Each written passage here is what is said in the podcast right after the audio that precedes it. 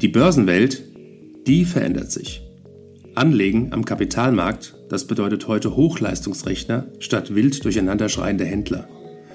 Anlagealgorithmen mit künstlicher Intelligenz hinterlegt und immer neue Finanzinstrumente. Mit dem Plutos Finanz Podcast wollen wir diese und viele weitere Finanzthemen aufgreifen und mehr Licht ins Dunkle bringen. Wir sind seit über 25 Jahren als unabhängiger Vermögensverwalter der vertrauensvolle Partner unserer Mandanten in allen Vermögensfragen und gehen hier ganz individuell auf ihre persönlichen Wünsche und Bedürfnisse ein. Wir freuen uns darauf, Sie als unseren Zuhörer zu haben und lassen Sie uns somit loslegen. Hallo und herzlich willkommen zurück beim Plutos Finanz Podcast. Mein Name ist Marius Becker und ich darf heute einen neuen Gast hier im Podcast begrüßen, und zwar Herr Dr. Gerald Müller. Hallo, Herr Müller. Ja, hallo. Ich grüße Sie auch. Ähm, ja, bevor wir anfangen, glaube ich, wäre es sinnvoll, wenn ich ein paar Worte zu meiner Person äh, äh, sage, wo ich herkomme, was ich bislang gemacht habe. Ähm, und dann können wir auf die aktuellen Marktthemen kommen. Sehr gerne.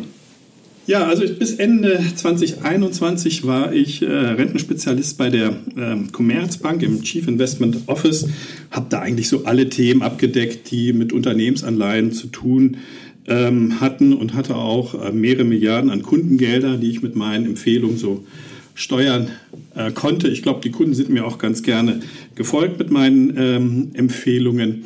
Davor war ich im Economic Research, also was sagt man so, volkswirtschaftliche Abteilung hat man früher ähm, gesagt. Ähm, da bringe ich so meine Erfahrungen mit, was die äh, Konjunkturanalyse betrifft. Ähm, ich habe da die Industrieländer betreut, die USA, Großbritannien, Dollarblock, Skandinavien.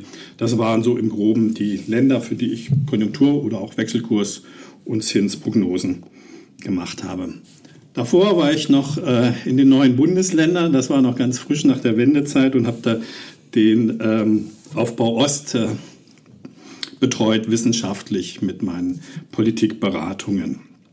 Studium vielleicht noch ganz kurz in Konstanz, Arizona, Namibia, äh, Kieler Institut für Weltwirtschaft und an der London School ähm, of Economics und promoviert habe ich in Magdeburg beim Professor Karl-Heinz Paquet, der ist bei der FDP und war damals auch ähm, Finanzminister von Sachsen-Anhalt. Also das in aller Kürze meine, meine Vita. Sehr, sehr spannend. Vielen Dank, Herr Müller. Ähm, kommen wir dann zum Thema Renten, wo wir heute drüber sprechen möchten. Wie sehen Sie denn aktuell den Rentenmarkt? Ja, aktuell ist natürlich die Frage, ähm, wo gehen sie hin? Die Renditen nach oben, nach unten. Das ist so die, das Standardthema, was mich natürlich schon seit vielen Jahren meines Lebens ähm, begleitet. Ähm, von daher lassen Sie mich kurz ein paar Worte sagen, wie ich da überhaupt an das Thema ähm, rangehe kann ja einerseits von oben gucken, was sind so die makroökonomischen ähm, Stellschrauben, die sich äh, an den Märkten ändern und einmal von unten, was passiert auf Unternehmensebene. Und wenn ich von oben schaue, dann muss ich mir ja zuerst mal ein Bild machen von der Konjunktur eines äh, Wirtschaftsraums, äh, wie ist die Auslastung, wie äh, ist die Arbeitslosigkeit. Eine Arbeitslosigkeit kann man eigentlich immer gleich als Auslastung irgendwie betrachten. Denn es ist ja ein Unterschied, wenn ich eine Volkswirtschaft habe, die voll ausgelastet ist, ohne Arbeitskräfte, Überschuss, wenn ich dann noch mehr Nachfrage schaffe, dann landet das zwangsläufig in Inflation und Inflation bedeutet auch immer höhere Zinsen. Habe ich andererseits eine Konjunktur äh, mit sehr vielen Arbeitslosen, wo ich viel Luft habe, wo zusätzliche Nachfrage tatsächlich auch noch, äh, zusätzliche Beschäftigung äh, bedeutet, dann habe ich ja einen positiven Output-Effekt und diese Nachfrage geht ins Wachstum. Ja, das muss ich erstmal unterscheiden. Wobei es gibt das natürlich nie in Reihenform. Also wenn Sie zufällig zu, äh, zusätzliche Nachfrage äh, schaffen, dann äh, hat das so wie äh, zum einen sicherlich Inflations-, aber auch Wachstumseffekte. Das mischt sich dann aber je nachdem, wie stark die Arbeitslosigkeit in die eine oder in die andere Richtung eben stärker. Ja, und wie sieht das jetzt ähm, für 2024 ähm, aus? Da muss ich mir Gedanken machen, was erwarte ich für einen realen Zins und äh, was habe ich für Inflationserwartungen. Gerade die Inflationserwartungen sind ja im Augenblick spannend. Ähm, alle gehen davon aus, dass die Inflation weiter äh, zurückkommt. Ich habe aber mal ein paar Zahlen zusammengerechnet und mir ist ja auch nicht schwierig, äh, zu, sich zu überlegen, ne, was für Gastgewerbe, da habe ich eine, eine Steuererhöhung, die Mehrwertsteuererhöhung. Ähm, ich habe einen CO2-Preis, äh, der steigt dieses Jahr und viele andere Effekte. Also das äh, wird sicherlich äh, in die andere Richtung gehen mit der Inflation in Deutschland. Andere europäische Länder ähnlich. Also wir werden auch für Europa sicherlich einen Inflationsanstieg sehen. Also wenn wir jetzt auf die Jahresrate gucken, Basiseffekt kommt noch hinzu. Ähm, und ob das die Märkte so voll eingepreist haben, bin ich mir nicht sicher. Wir sehen ja jetzt, dass die Zinserwartungen ähm, revidiert werden. Also dass äh, die Zinssenkungserwartungen ähm, ein bisschen wieder rausgenommen werden auf, äh, aus dem Markt. Die Marktteilnehmer hatten im Dezember so damit gerechnet, dass sowohl die ähm, EZB wie auch die US-Notenbank bis Ende 24 so sechs Zinssenkungen oder sogar ähm, sechseinhalb Zinssenkungen, wenn es halbe gibt, vornehmen. Ähm, und das sind sie ein bisschen rückgerudert äh, und äh, gehen jetzt so von fünf Zinssenkungen aus reicht das schon. Ich glaube, der Markt wird noch etwas weiter zurückrudern. Ähm, und das würde bedeuten, dass wir zunächst mal eher einen Zinsanstieg sehen würden. Und dann glaube ich aber auch, dass sich so ab Mitte des Jahres die Inflationsfront beruhigt und äh, dass wir dann einen nachhaltigeren Zinsrückgang sehen werden, dann mit sinkenden äh, Notenbank. Man kann immer viel erwarten und, und, und, sich irgendwie perspektivisch vorstellen, aber wenn dann tatsächlich die Zinssenkungen kommen von den Notenbanken, dann hat das in der Regel auch einen ähm, zinssenkenden Effekt auf länger laufende Papiere. Sie hatten jetzt äh, Deutschland und die anderen EU-Länder angesprochen. In, in welchen Ländern sehen Sie dann auch noch die Prognose, wie Sie es in Deutschland sehen mit der Inflation? Ja, interessant. Ähm, Vielleicht vorab, äh, ich weiche jetzt mal Ihrer Frage ausgeschickt, vorab ein paar Worte zu dem Unterschied äh, USA und äh, Euroraum. In den USA ist es sehr augenfällig, dass ähm, Teile der Wirtschaft sich sehr gut entwickeln, also der Dienstleistungssektor insbesondere äh, entwickelt sich weiterhin sehr positiv, während die Industrie eben hinten runterfällt. Also wir haben da so eine divergente Entwicklung in den äh, USA und da ist es natürlich schwierig für die Notenbank, die richtige Politik zu wählen. Also für den Dienstleistungssektor wäre es eigentlich gar nicht nötig, die Zinsen zu senken, aber für die Industrie eben doch. Und im Euroraum haben wir eine ähnlich interessante Situation in dem Sinne, dass wir Länder haben, ähm, wo die Inflation jetzt schon deutlich unter zwei Prozent ist. Jetzt werden vielleicht die Zuhörer überrascht sein, wenn ich die Länder äh, Italien und Portugal ähm, nenne, die ja eigentlich immer für hohe Inflation bekannt sind, aber tatsächlich äh, ist dort die Inflation im Augenblick äh, deutlich niedriger als in Deutschland. Und das macht es eben für die EZB schwieriger, ähm, die richtige Politik zu wählen. Und wenn jetzt der Fall, wie gesagt, dann eintritt, dass es sich gegen Mitte des Jahres stabilisiert mit der Inflation, äh, welche, welche Auswirkungen hat es denn dann genau auf die Renten? Was erwarten Sie da? Ja, also wie gesagt, meine Vermutung wäre, dass es mit den ähm, Renditen erstmal nach oben geht. Nicht? Die Zinssenkungserwartungen werden noch ein Stück weit rausgepreist aus dem Markt, weiß ich, vielleicht 50 Basispunkte, zwei Zinsschritte vielleicht, dass man zurückrudert. Und dann könnte ich mir aber sehr gut vorstellen, dass zur Mitte des Jahres ähm, der Inflationsrückgang dann nachhaltiger äh, wird und sich dann entsprechend äh, auf die Renditen auswirken wird, sodass meine These wäre, dass wir am Ende des Jahres sogar niedrigere Renditen haben als im Augenblick. Aber das Schöne ist halt, das ist eine Prognose. Wir wissen nichts mit Sicherheit. Es wäre furchtbar, wenn das Leben ähm, alles nur mit Sicherheit ähm, belegt wäre. Wie sieht es denn jetzt aus, wenn Sie sagen, Sie möchten eine Selektion von Renten vornehmen? Äh, wie gehen Sie da im Kerne vor?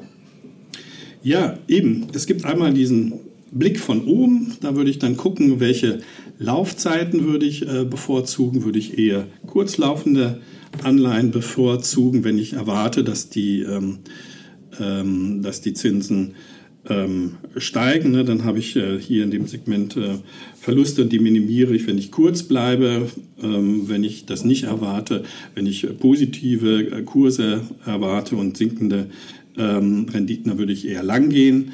Ähm, das ist der eine Blick. den ich ähm, auf dem Markt habe. Und der andere ist dann vielleicht auch der Blick von unten. Also das ist das Schöne an meiner Aufgabe. Ich kann sowohl von oben als auch von unten anschauen. Von unten heißt jetzt tatsächlich mal einzelne Emittenten mir anzuschauen. Was haben die für Produkte? Wie ist deren Verschuldung? Wie ist deren Liquidität? Ähm, und dann kann ich eben entsprechend ähm, die Unternehmen raussuchen oder auch die, die Staatsanleihen oder äh, andere öffentliche Anleihen. Ich bin, ich habe es ja erzählt, in der Commerzbank ein Favorit von, äh, von äh, Unternehmensanleihen. Ich fühle mich eigentlich wohl in dem äh, Segment Investment Grade, aber ich würde da nicht ähm, die ganz teuren Anleihen wählen, sondern schon in Dreifach B, Zweifach B Bereich mich, äh, mich aufhalten und so als Beimischung auch ein paar riskantere Papiere wählen. Aber da muss man schon ein großes Portfolio haben, sonst würde ich davon abraten. Kurze Erklärung für die Zuhörer: Zweifach, äh, Dreifach B, was äh, verbirgt sich dort hinter?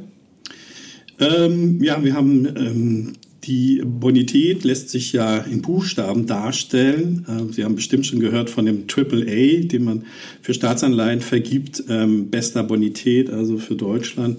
Ich weiß gar nicht, haben die Amerikaner haben es, glaube ich, verloren. Ähm, und dann geht man weiter runter, ein Zweifach A oder Einfach A und äh, dann ist man im, im B-Bereich.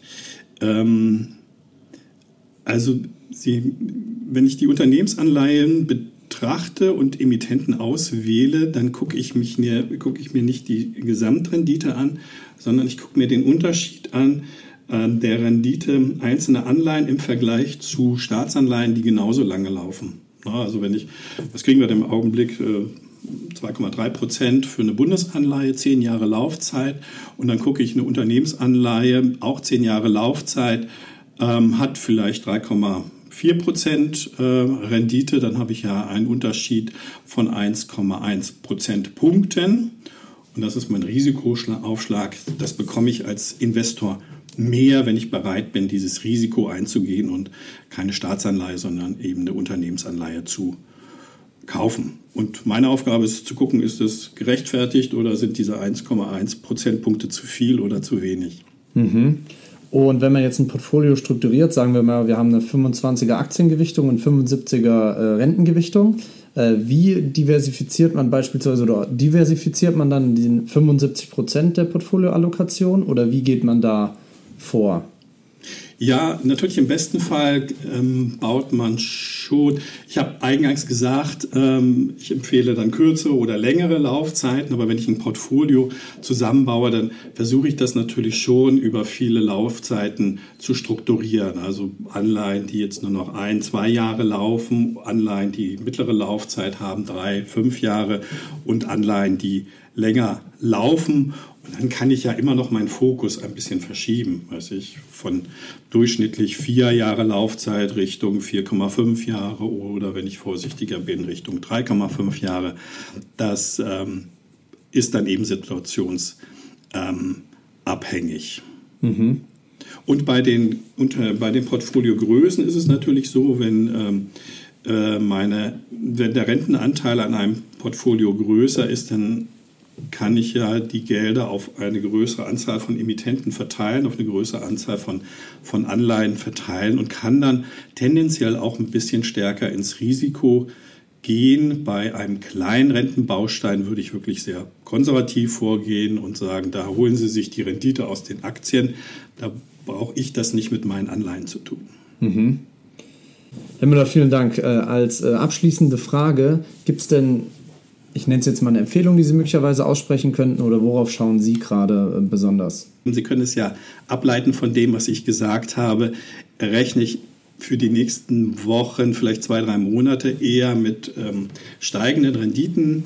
Also ich würde jetzt nicht gar keine Anleihen kaufen, zukaufen in Portfolio, denn das Niveau ist eigentlich attraktiv, aber ich könnte mir vorstellen, dass es noch mal ein bisschen attraktiver wird im Laufe des Frühjahrs und dann würde ich mich bereithalten und äh, die doch recht attraktiven Anleihenkurse einlocken und dann schauen, wie sich das Jahr weiterentwickelt. Okay, vielen Dank. Herr Müller, dann kann ich nur sagen, vielen Dank für Ihre Zeit heute. Es hat mir einen großen Spaß gemacht, ja. Sie als Gast hier im Podcast begrüßen zu dürfen. Und äh, liebe Zuhörer, wie Sie hören, haben wir einen wahren Rentenspezialist im Team unseres Portfolio-Managements. Wenn Sie Fragen zu Renten haben oder zu Anleihen, äh, zögern Sie nicht, uns anzusprechen. Herr Müller, an Sie kann ich nur sagen, vielen lieben Dank für die Zeit. Ja, sehr gerne. Ich freue mich auf Ihre Fragen. Danke für Ihre Zeit und Anhören unseres Plutos Finanzpodcasts.